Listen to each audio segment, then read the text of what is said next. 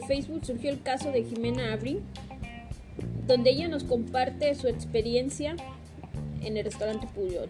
No, comienza así. Eh, recibió una llamada para hacer cinco días de prueba después de una entrevista y un examen psicométrico, en donde tendría ella la oportunidad de, junto con otros chicos, audicionar para un lugar, ¿no? En la cocina. Me llama la atención eh, el salario.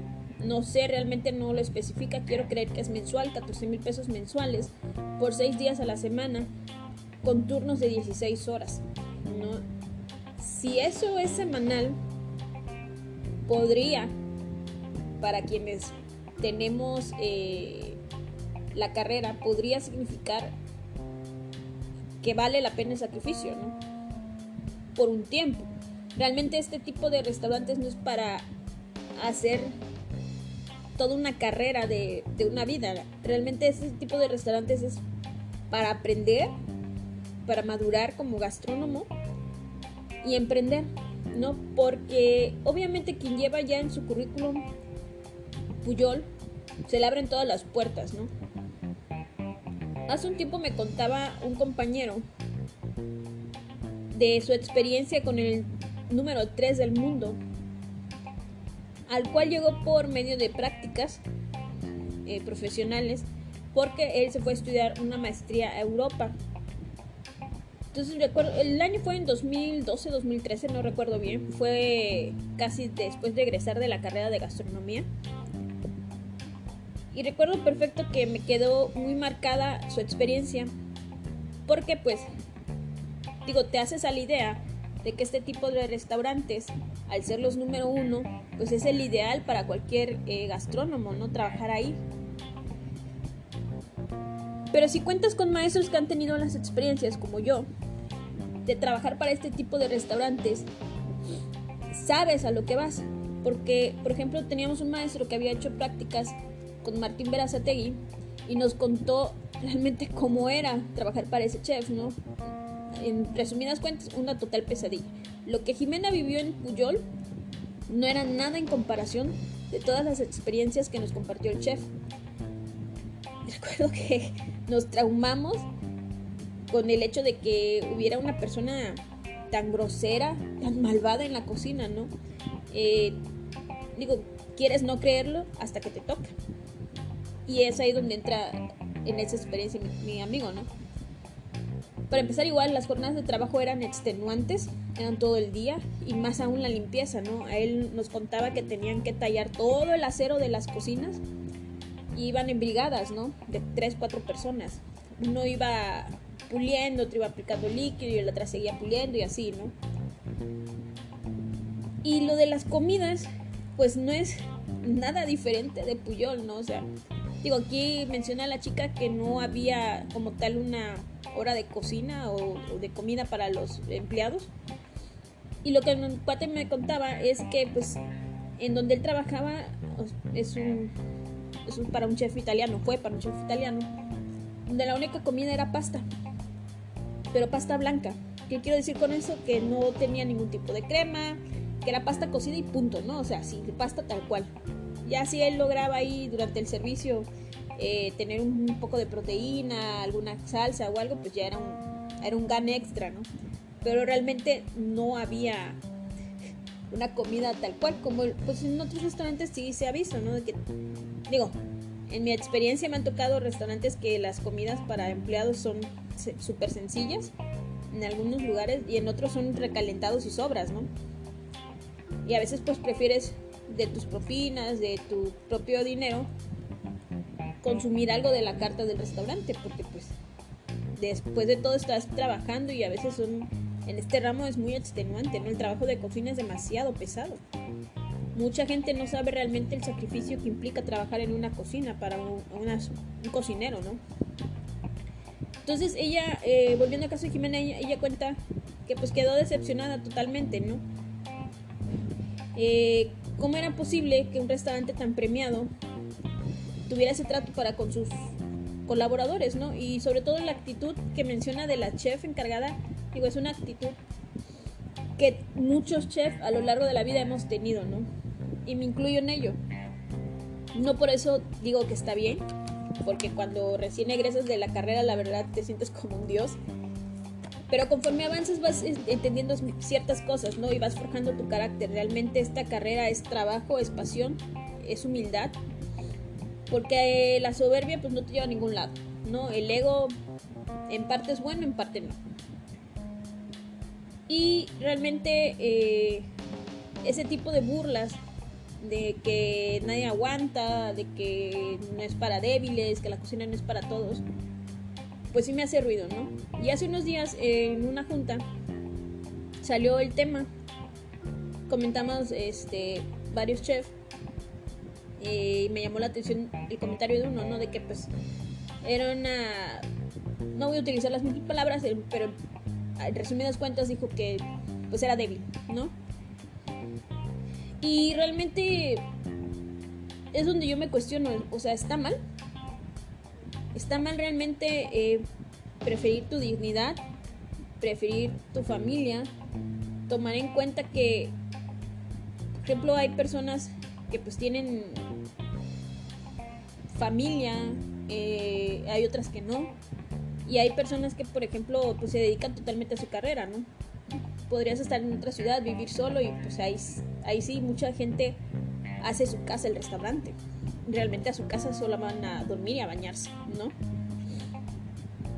Pero es como, por ejemplo, ¿por qué permitir este tipo de comportamientos en los restaurantes? Sobre todo, está mal, esa es mi opinión, está mal que Puyol tenga este tipo de abusos, porque es lo que son abusos. Si se supone que ellos son en, este tema de gastronomía, en, los restaurantes, ellos son la vara más alta aquí en México, ¿no? Y que ahí las cosas sean tan precarias, ¿qué se puede esperar de otras personas, de otros restauranteros que siguen sus tendencias? Porque se supone que es modelo de éxito. Y al ser tú un modelo de algo, pues vas marcando lo que va a ser lo, lo que va a ser tendencia detrás de ti, ¿no? Lo que otros restaurantes van a tratar de copiar. Y ese tipo de conductas, pues la van a seguir copiando, ¿no? Tus colaboradores el día de mañana que abran un negocio, van a crecer con esa ideología y van a seguir haciendo infelices a muchos colaboradores, ¿no?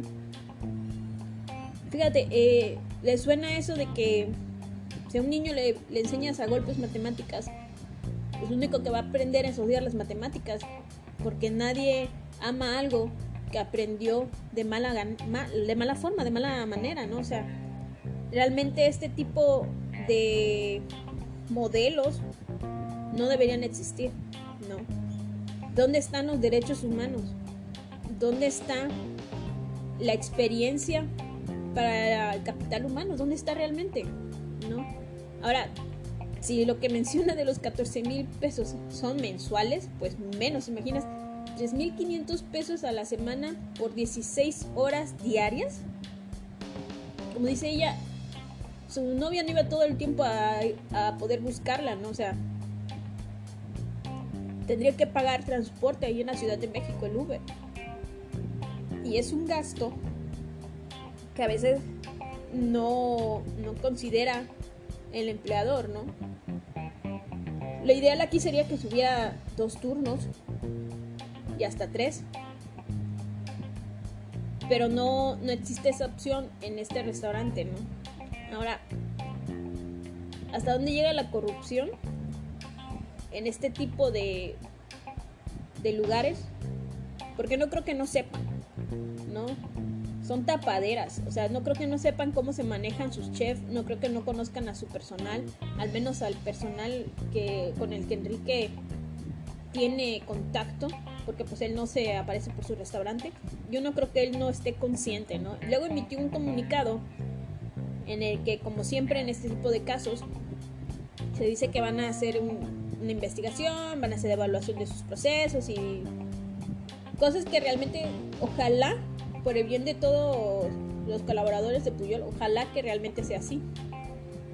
Digo, esto no es nada nuevo, se hizo viral por, porque pues es un caso que sí hiere ciertas fibras en, en, en, los chicos que están en la carrera, ¿no? Y aquí no también. Digo, tú vas, nunca te imaginas que un restaurante donde pagas tanto dinero se trate de hacer personal, pero realmente uno como cliente desconoce cómo son las cosas en cocina, ¿no? Y realmente pues es como, volviendo al caso de mi amigo, yo cuando, cuando me comentó, ¿no? Que no, que voy a hacer este, prácticas con tal chef, es como que, wow, ¿no? Dices, pues es otra persona diferente a la que nos contaba nuestro maestro, ¿no? A lo mejor ese chef que tiene cara de bueno es diferente, ¿no? Pero no, resultó lo mismo. Y no tanto él, sino su mano derecha, el, chef ejecutivo que estaba en el restaurante, ¿no? Porque sé, es otra historia. Y realmente eh, todo esto abrió casos que mucha gente ignoraba. A raíz de esto surgió la cuenta de en Twitter de Terror Restaurantes MX, donde te dicen y salen todos los casos de los colaboradores pues, que han compartido, ¿no? Desde propinas que son robadas, que eso no es nada nuevo, ¿no? Suele pasar que este del patrón o el encargado se queda como una buena parte de las propinas, ¿no? Y que pues es para hacer cosas en el restaurante y cosas y así, ¿no? Entonces este tipo de no debería estar permitido, ¿no? Entonces, este tipo de prácticas no deberían estar permitidas. Este tipo de prácticas no deberían estar permitidas, fíjense. Eh, lo que trae a tema otro tipo de abusos, por ejemplo, yo trabajé en varios restaurantes en donde antes de, firmar contrato me pedían firmar una hoja en blanco. Entonces, esa hoja era la de renuncia, ¿no? Igual cuando fui docente, que di clases, que es mi profesión actual, las primeras veces me hacían firmar contrato cada cuatro meses, pero al mismo tiempo firmaba mi renuncia, ¿no? Y si no firmaba la renuncia, pues no, no, no obtenía mi contrato. No, ese es un tipo de abuso también, es, es, ese tipo de cosas que están haciendo los patrones, pues son ilegales, ¿no? Pero uno se calla por el miedo de que no puedas conseguir un trabajo. Actualmente las ofertas laborales en mi ciudad son bastante difíciles de, encontrar, ¿no?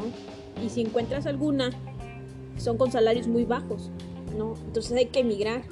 Yo en lo personal no, no lo he hecho porque, pues haciendo un estudio de otras ciudades, pues sí, por ejemplo en Los Cabos, el turismo es muy bueno, hay pagas que son buenas, pero asimismo son los gastos de manutención, ¿no? O sea, la renta, tus servicios, tus comidas. Al final de cuentas, es más el salario, pero es más los gastos, más, los impuestos, más todo lo que pagues.